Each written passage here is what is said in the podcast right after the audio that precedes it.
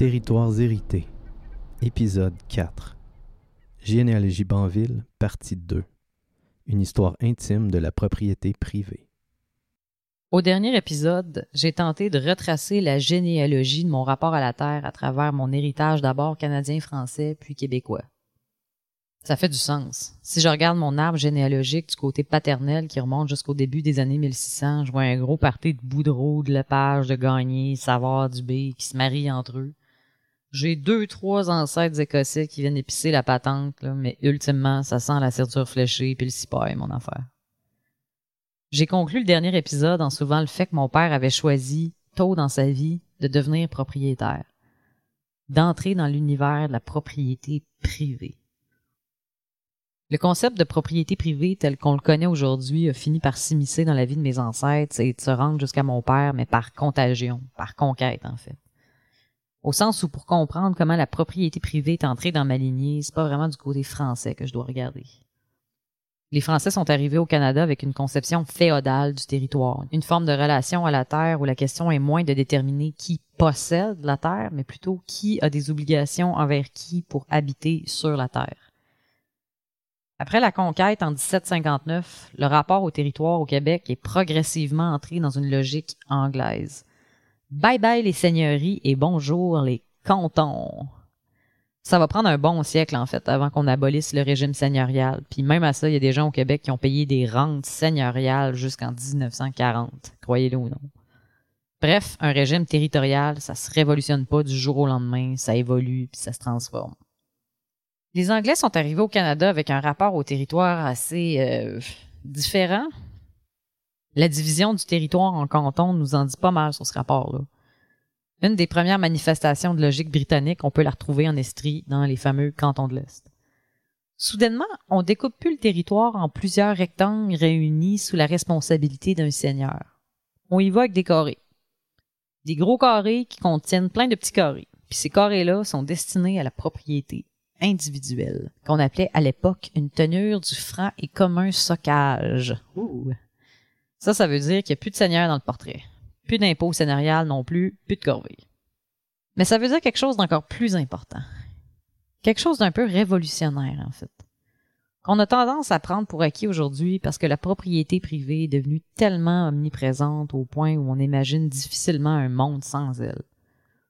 Et pourtant, à l'échelle de l'histoire de l'humanité, la propriété privée de la Terre, c'est vraiment une idée récente.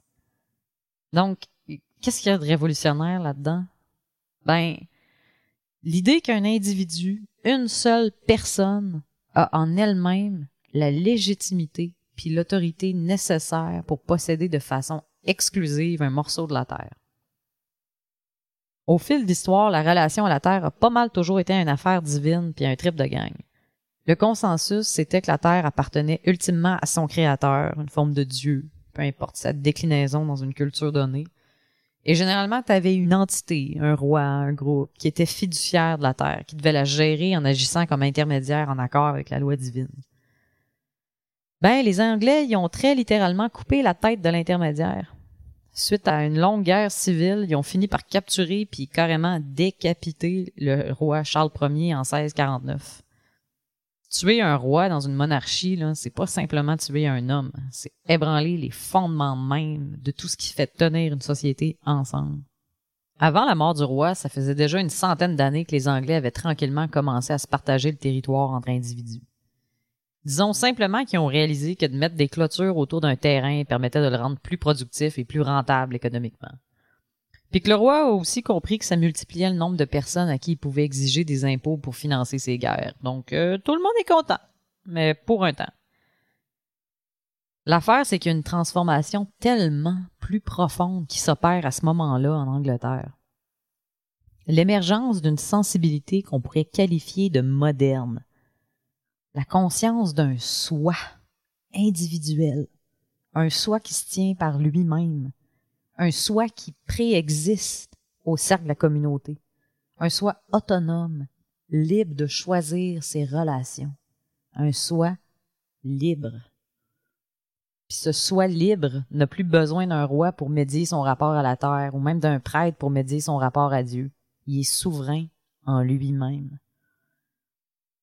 On comprendra que lorsqu'on a commencé à penser à soi-même comme étant son propre alpha et oméga, on est complètement séduit par l'idée de la propriété privée. On revient à John Locke dont on parlait plus tôt. Mon travail sur la Terre me donne le droit de posséder, exclusivement, de faire de la Terre un reflet personnel de ma propre souveraineté, avec toute la grandeur et l'anxiété que ça implique. La relation qu'on a avec la Terre est un miroir de la relation qu'on a avec nous-mêmes.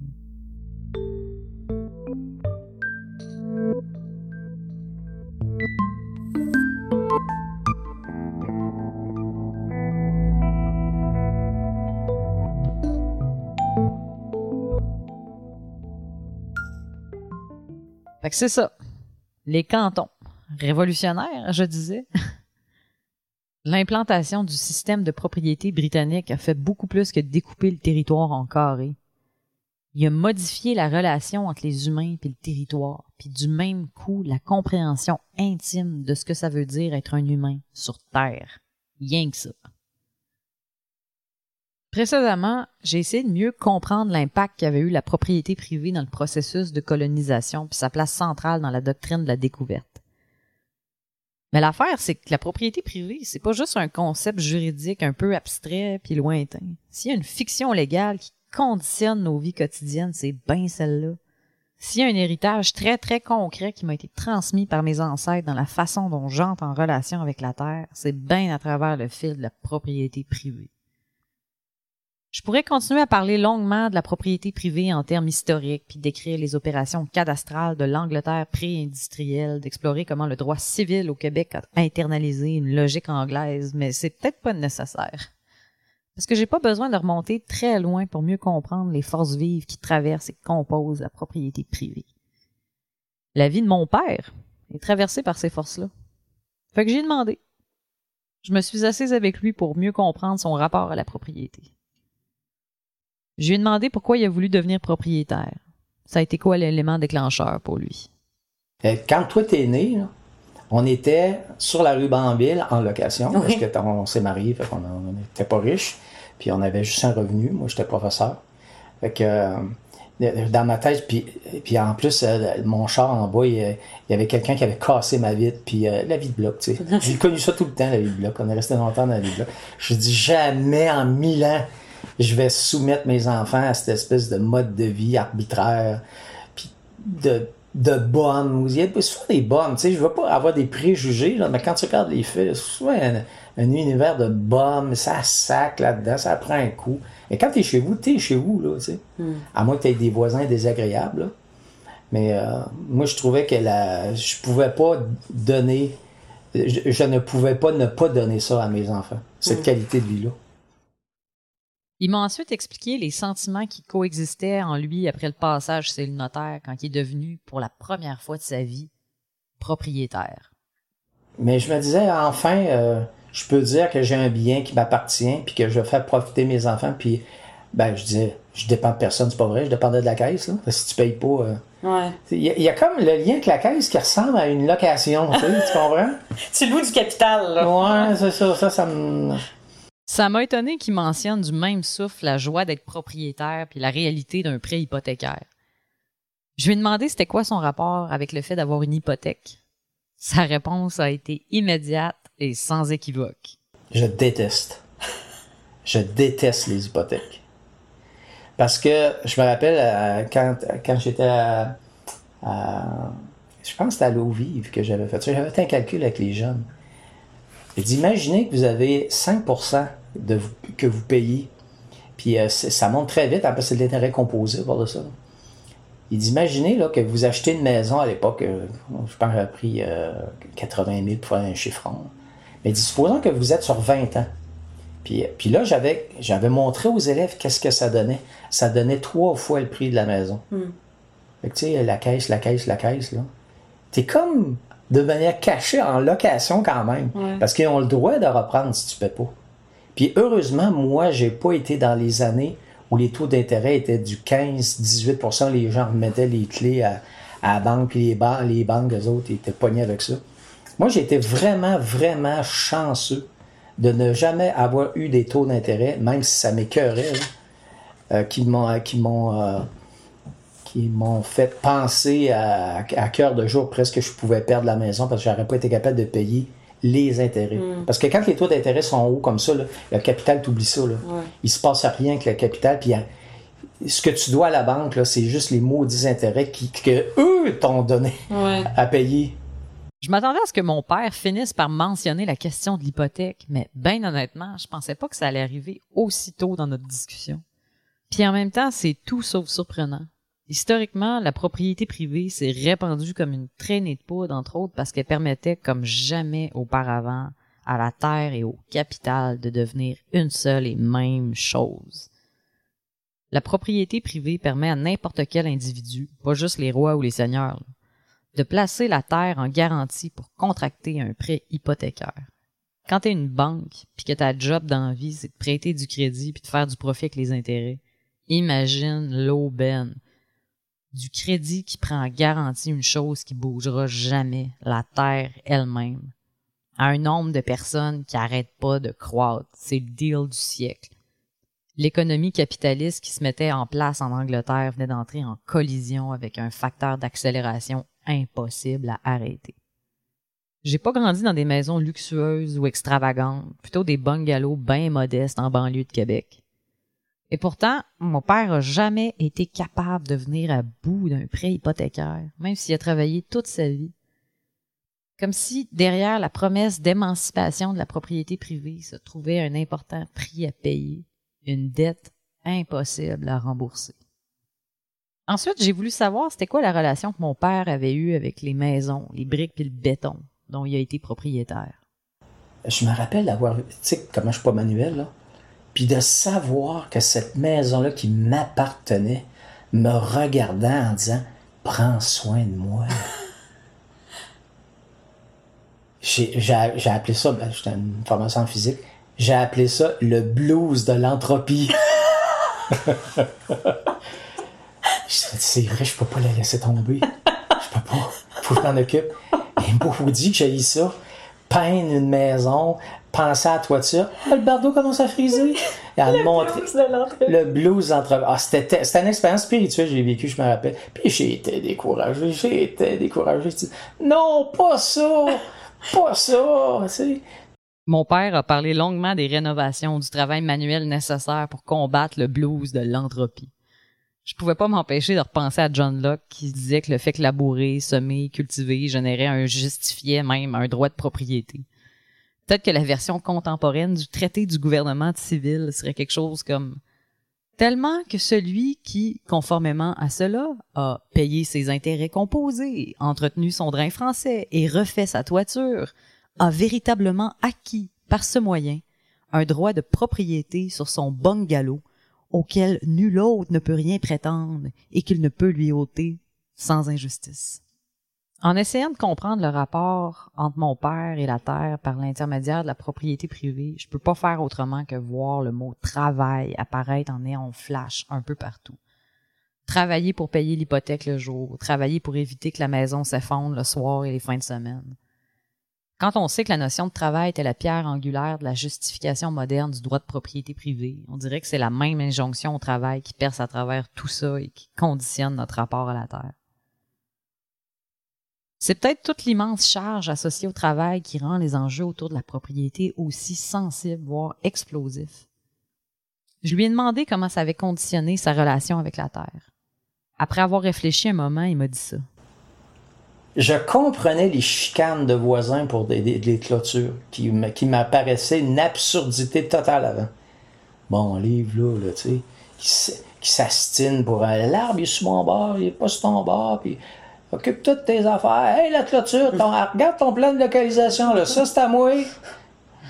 Mais je l'ai compris, ça. Je l'ai compris l'importance de ça. Puis je me rappelle, mon 6000 pieds carrés que j'avais, je voulais pas qu'il tombe à 5090, tu sais. Je dis non, je dis c'est à moi ça. Ça c'est à moi. Puis je voulais pas non plus empiéter sur le voisin pour le faire monter parce que la légalité arrêtait contre moi, tu sais. Toutes les affaires qui me paraissaient absurdes, loin de mes valeurs, mais j'ai vu, là. Puis, puis tu payes pour ce fichu terrain-là. euh, parce que quand tu regardes ton calcul euh, dans les taxes, c'est directement relié à, à la surface que tu là. Je le comprenais pas que, que je disais ça c'est à moi puis tu viendras pas. euh, non, j'avais une certaine flexibilité là-dessus. Mais je pouvais comprendre que des gens se ramassaient devant la cour pour régler des affaires de main qui m'apparaissaient absurdement parce que, écoute, là, si, si il a osé planter quelque chose sur ton terrain, puis il n'est pas sur ton certificat de localisation à toi, tu vas avoir un maudit problème quand tu vas vendre ta maison. Parce que, hey, ça, là, c'est pas sur votre terrain, là. Il dit, il faut vous régler ça avant la vente. C'est déjà assez compliqué de vendre une maison, parce qu'il faut que tu règles ça en plus. Fait que les problèmes de servitude, tout ça, là, qui sont attachés à ton terrain, là, lorsque c'est le temps de vendre, là, tu vois toute la complexité d'avoir tenu à ton certificat de localisation. J'écoute mon père, puis c'est comme si tous les impératifs de la propriété privée avaient eu raison de ses valeurs de partage puis d'entraide. J'ai un ami qui est récemment devenu propriétaire puis qui m'a dit cette observation que je trouve magnifiquement bien articulée. La propriété, c'est une machine à désolidariser. Comme s'il y avait quelque chose d'inscrit dans l'ADN de cette façon possessive d'entrer en relation avec la terre, dans le rapport de propriété. Quelque chose qui pouvait pas faire autrement que t'aspirer ou même t'enivrer, comme mon père l'observe. Je me rappelais de, de m'avoir dit, ça va jusque-là, euh, cette table-là, c'est à moi, c'est mon arbre. Je me rappelle de me dire ça. Qu'il n'y a pas un qui touche à mon arbre. À ma maison. Je me rappelle avoir vécu ce sentiment-là, c'était un peu enivrant, là. Puis euh, je me disais, c'est mon arbre, c'est mes fleurs, c'est à moi. C'est sur mon terrain. Puis si j'appelle la police, la police va être de bon bord. Peut-être pas pour l'arbre, dit. Moi, je un peu cinglé avec votre prunier, là. Puis comme- quand- comment t'en es venu à dire qu'un arbre t'appartenait? Parce qu'il est sur mon terrain. Fait que par extension, il est à toi. Il est à moi, ouais. J'étais vraiment content de vivre là-dedans puis de savoir que c'était à moi. Premièrement, ben, je l'avais payé, c'était à moi. J'étais propriétaire de ça, puis, euh, j'avais le droit à une vie tranquille. Euh, J'étais l'extension du terrain que j'avais. C'était très réel. On dirait qu'il y a quelque chose de quasi métaphysique dans la récompense associée à la propriété. C'est une relation qui exige tellement de travail, de sacrifice de soi, mais qui offre en échange un sentiment d'être agrandi par sa propre propriété, qui offre à la fois un reflet puis une extension de soi.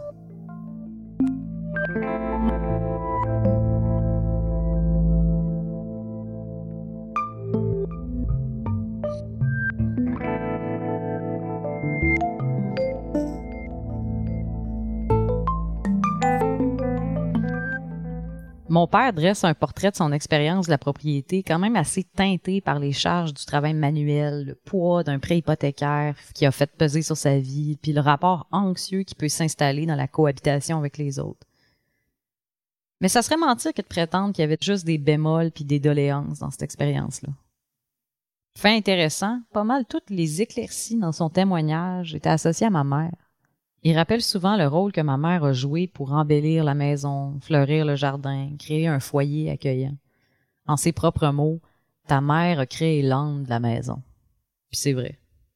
On remarquera que depuis que j'ai commencé à explorer le rapport à la terre transmis par mes ancêtres, je ne parle que de messieurs. Des seigneurs de la Normandie à la Manic 5 en passant par la propriété privée. C'est une histoire au masculin que je raconte ici. Patriarcat oblige, les systèmes fonciers officiels dont j'ai hérité, tant du côté français que anglais, ont été des tripes de gars. Mais mon héritage se limite pas à ça. Les femmes de ma lignée m'ont aussi transmis une relation à la terre en héritage. Une relation qui défie la loi, se passe sous le radar des tribunaux puis des actes notariés.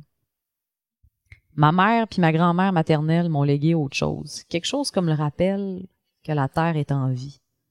Quand j'étais petite, puis que j'allais chez ma grand-mère, elle me réveillait très tôt le matin, dès le lever du soleil. Elle me servait un jus d'orange. Puis ensemble, on allait performer un rituel important. On allait réveiller le jardin. Ma grand-mère avait un immense jardin avec d'énormes tournesols. Puis tous les matins, elle allait saluer puis doucement réveiller les plantes une à une. Je lui ai demandé de me parler de ce rituel. Bonjour, petit jardin. Est-ce que tu as passé une bonne nuit? Je parlais comme si je parlais à des petits-enfants. Est-ce que tu as... J'ai toujours aimé ça, faire des histoires dans ma tête pour les enfants. Et puis, euh, bonjour petit jardin. Est-ce que je te réveille? J'ai déjà réveillé? Mais je me suis amusée comme ça. Mais euh, c'est, c'est, c'était, c'était devenu un rituel, comme tu dis. Mm. Oui, parce que c'était toujours euh, la même. euh, je faisais toujours pour, pour qu'ils me reconnaissent. Hmm. Ah ben oui, on va leur dire bonjour.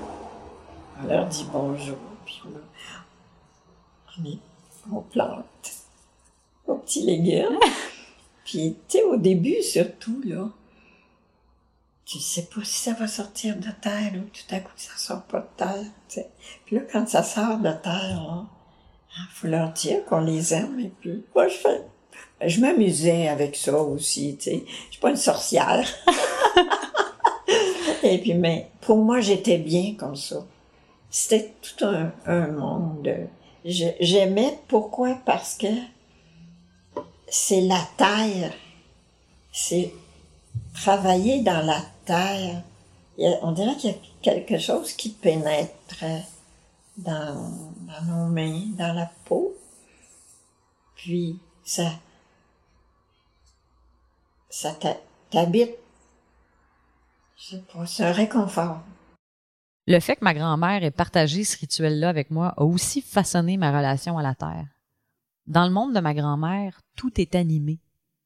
La Terre, c'est pas uniquement une surface inerte qu'on peut posséder, c'est aussi une chose vivante qu'on peut saluer.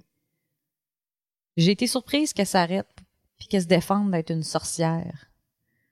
C'est curieux qu'elle ait choisi d'utiliser le mot sorcière. Plusieurs autrices, notamment la professeure Silvia Federici, souligne que la chasse aux sorcières et l'assassinat de dizaines de milliers de femmes en Europe se déroulent en contrepoint de l'émergence de la propriété privée et de la privatisation grandissante de la terre. Ben, sorcière ou non, ma grand-mère m'a aussi appris à parler aux plantes. Puis à parler poliment en plus. L'expression mauvaise herbe était bannie de son jardin. J'ai appris aussi que il n'y avait pas de mauvaises herbes. C'est parce que les herbes n'étaient pas à leur place. Les herbes ne poussaient pas à leur place. Alors, fallait jaser avec eux autres, leur dire, là, d'aller ailleurs, parce que là, c'est pas leur trajet. C'est pas leur, leur, leur territoire. Cherchez un territoire. Vous allez trouver un territoire. Mais au lieu de me choquer, puis de chialer tout le temps, puis de mettre des produits, je voulais pas mettre des produits, moi, pour le, dans le jardin, euh, pour faire mourir les, les, les, les herbes, et, et puis en même temps, les, les pousses, tu sais, les, les, les, tomates, les, tous- les légumes, là, que, que, les concombres, et puis Je lui ai demandé ce qu'elle retirait de cette relation avec son jardin. la paix. Hmm. euh, euh, une, une grande. euh, tu sais, quand t'es bien, Hmm. je sais pas, me semble que tout dans ta tête, là, c'est. il y a beaucoup d'espace, c'est éclairci, c'est posé. Tu peux, tu ne peux avoir aucun mal. Ce savoir-là, transmis par ma grand-mère que la Terre est bien vivante, je pense que je l'ai longtemps sous-estimé, comme relégué au titre de beaux souvenirs d'enfance. J'ai pas eu le choix de revisiter tout ça quand la vie a commencé à me mettre à genoux, quand des affaires se sont mises à dérailler, solides. À court d'issue, j'ai fini par réapprendre à saluer la Terre. Puis ma grand-mère avait raison. C'est là que j'avais aucun mal.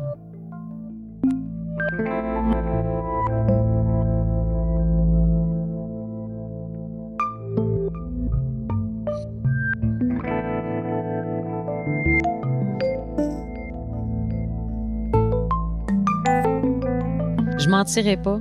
Ça a été difficile pour moi de constater l'ampleur puis la nature des relations ancestrales qui traversent mon rapport à la Terre. C'est un processus qui ne fait que commencer. J'effleure à peine la teneur de l'agencement qui me compose. Il y a les courants contradictoires cristallisés dans Manixin. Un barrage qui retient à lui tout seul le colonialisme français, la conquête, l'oppression canadienne-française, l'émancipation québécoise, puis son rapport trouble à l'émancipation des nations autochtones. Et tout ça qui coule dans la vie de mon père, sa soif noble de permanence puis de sécurité, fixée dans la propriété privée. Une forme de relation à la terre qui libère puis qui enchaîne en même temps. Elle est femme de malimier, qui murmure de façon presque imperceptible. Bonjour, petit jardin. Bonjour, territoire. Je te salue. J'ai pas fini de connaître puis de comprendre ce qui me compose puis qui façonne mon rapport à la terre. J'ai pas fini de nommer les relations parfois difficiles qui ont marqué la vie de mes propres ancêtres. Je suis traversée par tout ça. Puis en même temps, je suis pas une héritière passive, captive des fils de mon histoire. Je peux m'inscrire dans ma propre lignée puis choisir quel genre d'ancêtre je veux devenir. Je peux délier les fils douloureux de mon héritage. Je peux aussi célébrer les relations qui portent en elles la possibilité pour plus de vie. J'arrive chargé de tout ça à l'intervalle. C'est pas clear cut encore, mais je commence à le voir. Je commence à deviner là où l'héritage de mes ancêtres se termine et où ceux des nations autochtones commencent. Je commence à voir les morceaux de mon héritage qui débordent sur l'intervalle. Les morceaux totalisants, ceux qui prennent sans redonner, ceux qui parlent trop fort, ceux qui n'ont pas encore appris à partager mais je veux leur apprendre à parler plus doucement, puis avec plus d'amour. Puis au bout de tout ça, il y aura peut-être des territoires autochtones qui demeureront pour moi infranchissables, mais il y en aura peut-être d'autres qu'on aura appris à partager. Et ce seront les territoires où nous aurons appris à harmoniser les voix de nos ancêtres.